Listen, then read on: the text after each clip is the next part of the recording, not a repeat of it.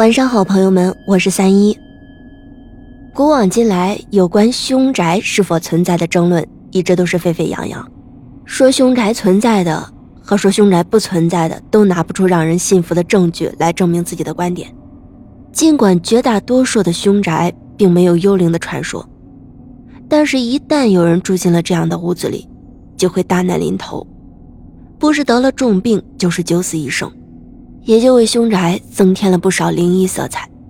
今天我们就来讲一个有关凶宅的故事。这是朋友小白和女友准备买婚房的时候遇到的。那天他们去看房子，每个房间都转了一圈之后，小白和女友两个人都很满意。可是女友对着看房的中介说：“卫生间里阴森森的，感觉不太好，而且价格也太高了。”中介老陈呢，三十多岁，一脸诚恳，说这价钱还能再商量。他凑到小白跟前说：“也不怕告诉你，这房子其实是凶宅。”小白当时是陡然一惊，拽着老陈来到了阳台，一脸不高兴的问：“到底是怎么回事？”老陈就坦白说：“这房子里死过一个姑娘。”他们做中介的，一般很忌讳说这些。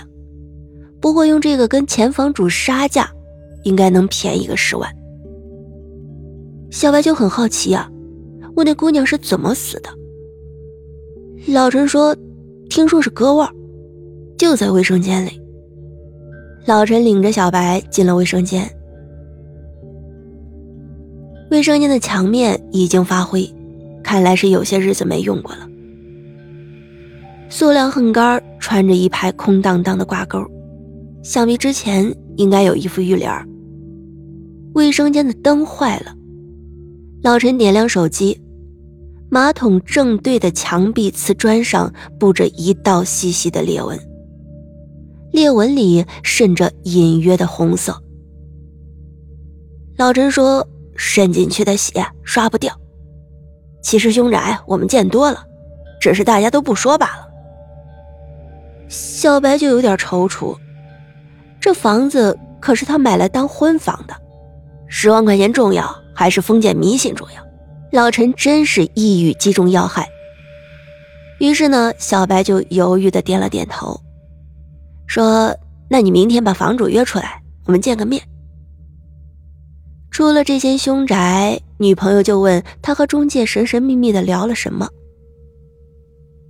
小白说：“明天和房主砍价，运气好的话，说不定能砍下好几万。”听到小白这么说，女朋友那真是大喜过望。可是小白心里却隐隐的有一丝说不出的不安。第二天一早，小白就和中介老陈又来到了这栋没有电梯的旧楼。他刚爬到五楼，刚刚直起脖子。就看到眼前有个黑影晃动，头上还有两点白光，倏的一闪，形同鬼魅，让小白瞬间想起那个割腕的女子，不由得后退两步，却不想一脚踏空了，手忙脚乱之际，正在楼梯上的老陈伸手将小白拉住，他清亮的咳嗽了一声，头顶的声控灯也随着呲呲的电流声。亮了起来，昏暗的光斑里，一个瘦弱的中年人正透过厚厚的眼镜片看着他们。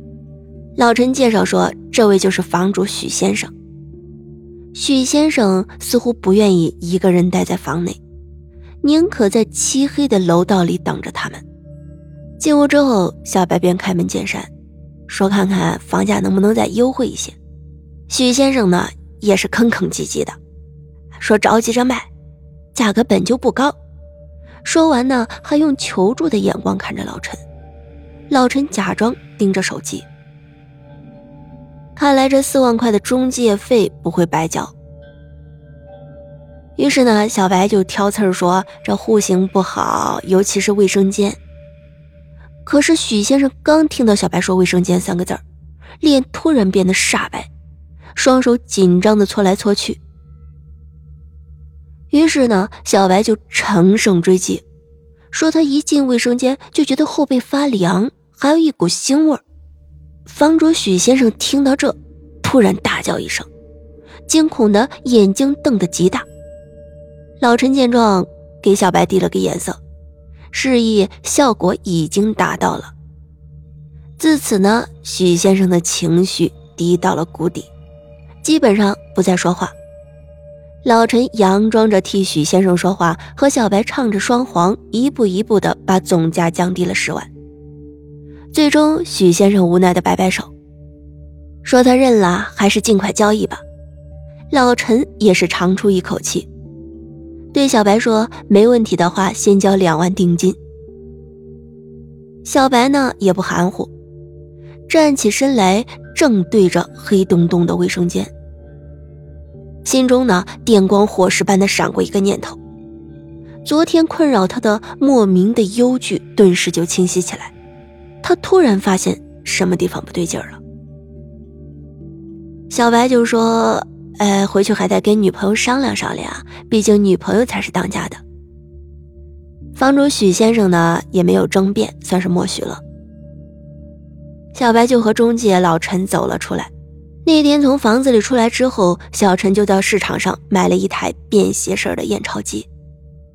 吃完午饭，把验钞机藏到了衣兜里，再次来到了中介公司，就对中介老陈说：“因为房子比较旧，女朋友呢很关心厨房的煤气管道，让他去再确认一下是否安全。”老陈已经得到了许先生的委托，有一把房门钥匙，可以直接带着小白进去。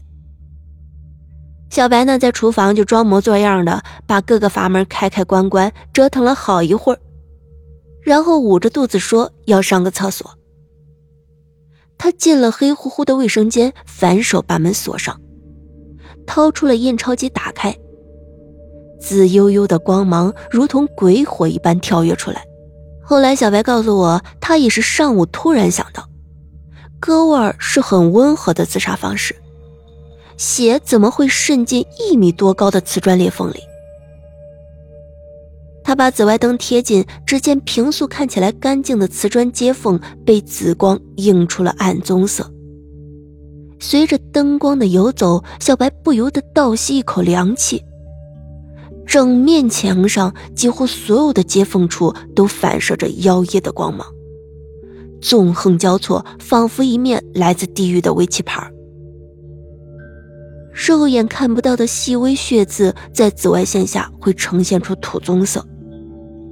这也是他从侦探电影里面学来了小技巧。釉面上的血可以被擦掉，但是接缝处却很难清理干净。也就是说，这面墙曾经被鲜血布满，这可是货真价实的凶宅啊！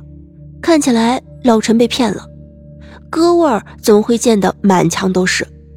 应该是很残忍的凶杀，难怪房主许先生如此的神经质。小白推着门出来，差点和中介老陈撞个满怀。小白又让老陈帮忙再约一下许先生。煤气管道是没有问题，但是自来水管堵了。隔天呢，他又见到了许先生，他注意到许先生的手指心长，食指轻微的痉挛，手心总是出汗。他脑补着许先生拿刀的样子，把一个女子劈死在卫生间里。动脉血在心脏的高压之下喷薄而出，如同崩裂的水管，很快淹没了一面墙。于是呢，小白鼓起勇气暗示他说：“卫生间的水管好像老化了，担心哪天会爆掉，水会喷到墙上。”徐先生呢，很不愿意听到“卫生间”三个字，随口答应着让物业来修一下，维修费他出。小白又零零散散的挑了一些小毛病，徐先生一一的答应解决。